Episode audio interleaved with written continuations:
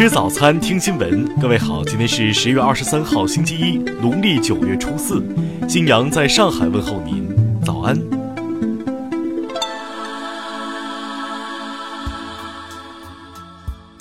首先来关注头条消息。昨天上午，十九大新闻中心举办记者招待会，介绍满足人民新期待、保障改善民生有关情况。教育部党组书记、部长陈宝生在会上介绍，未来将会给老百姓送出一串红包。第一个红包，到二零二零年，学前教育毛入园率要达到百分之八十五。第二个红包，义务教育阶段着力化解择校热、大班额等问题，到二零二零年，大班额必须完全消除。第三个红包，全面普及高中阶段教育。到二零二零年，高中阶段毛入学率达到百分之九十以上，高等教育毛入学率达到百分之五十。第四个红包，研究出台加强教师队伍建设的意见，调动教师从事教育的积极性。陈宝生还表示，到二零四九年，中国教育将稳稳地立于世界教育的中心。听新闻早餐知天下大事。首先来关注国内方面，北京警方公布，内地居民在北京市办理出入境证件，可使用微信扫码支付，十秒钟即可完成出入境证件费用的缴纳。昨天，北京首批以“中国红”为外观主题的十八米纯电动公交车投入一路公交线运营，并首次在全市公交车系统中配置了 PM 二点五自动过滤净化系统。近日，中国地震局党组书记、局长郑国光表示，将加快构建开放合作、充满活力的国家地震科技创新体系，争取到二零三零年使我国步入世界地震科技强国之列。近日，一组用积木拼搭出的圆明园建筑模型的照片走红网络，创作团队表示，希望能将作品放在圆明园内展出，让各个年龄段的人都能够了解到中国的艺术文化。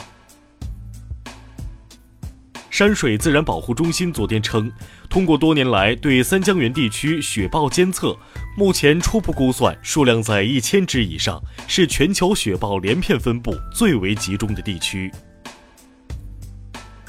随着秋冬季节的到来，全国各地都进入了传统的旅游淡季，将有百余家景区陆续开始执行淡季票价。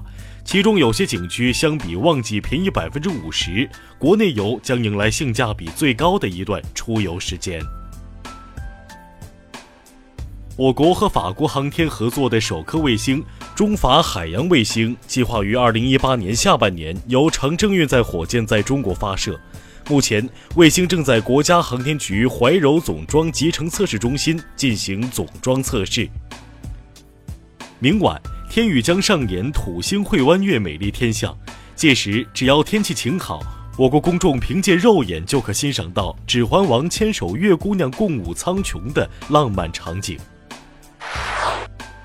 下面来关注国际方面，日本大选出口投票显示，日本首相安倍晋三执政联盟在下议院选举中获得多数票而取胜，安倍晋三预计连赢连任。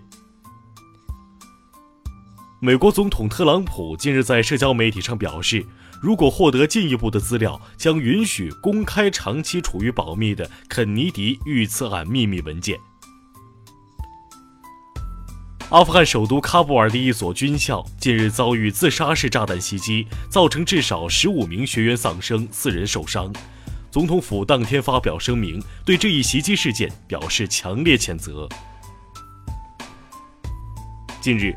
美国在世的五位前总统罕见公开聚首，参加德克萨斯州大学城的音乐会，为遭受飓风袭击的灾民筹款，目前已经筹集了超过三千一百万美元。菲律宾总统杜特尔特近日就国内禁毒战争发表强硬言论，他称，如果执法部门不能更好地完成任务，他将亲手射杀罪犯。近日。美国宾夕法尼亚州切斯特市一名身份不明男子在篮球场开枪射击，至少四人在枪击中受伤。澳大利亚警方近日发出六百万欧元奖金缉凶，以逮捕在一九八零年代杀害六名墨尔本妇女的连环杀手或凶手，创下悬赏金天价纪录。闻名世界的泰坦尼克号巨轮乘客家书近日以创纪录的十二点六万英镑成交，这是目前已知唯一经历大西洋沉船并得以留存的信件。下面来关注社会民生。在北京开裁缝铺的夏良玉夫妇，自二零一二年起开始免费帮通州区关爱中心的孩子们缝补衣服。如今，他们的裁缝铺搬家了，但夫妇俩表示，地址变了，爱心不会变。新学期，浙江大学首次开办舞龙舞狮课，共有一百七十名同学选修。能够将龙狮运动与龙狮文化引入课堂，这在浙江高校中还很罕见。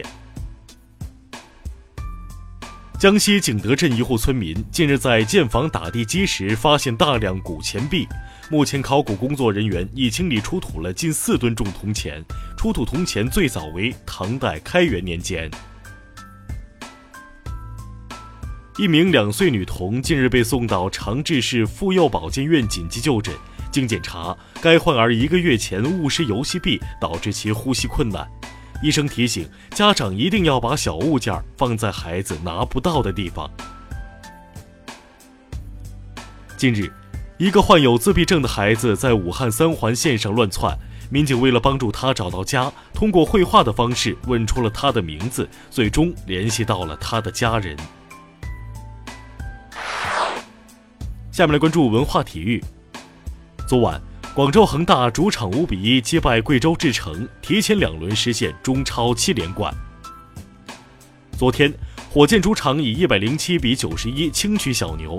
中国球员周琦首次在 NBA 正式比赛中亮相，贡献了一个盖帽、三个篮板。二零一七年全国游泳锦标赛蝶泳比赛中，十二岁的山东小将王一纯力压一众成年选手，获得了五十米蝶泳的冠军。网友感慨：“女版孙杨来了。”近日，世界顶级现代芭蕾舞团瑞士洛桑贝加芭蕾舞团带着芭蕾舞剧《魔笛》登陆上海，向观众呈现了莫扎特、贝加两位大师的作品。以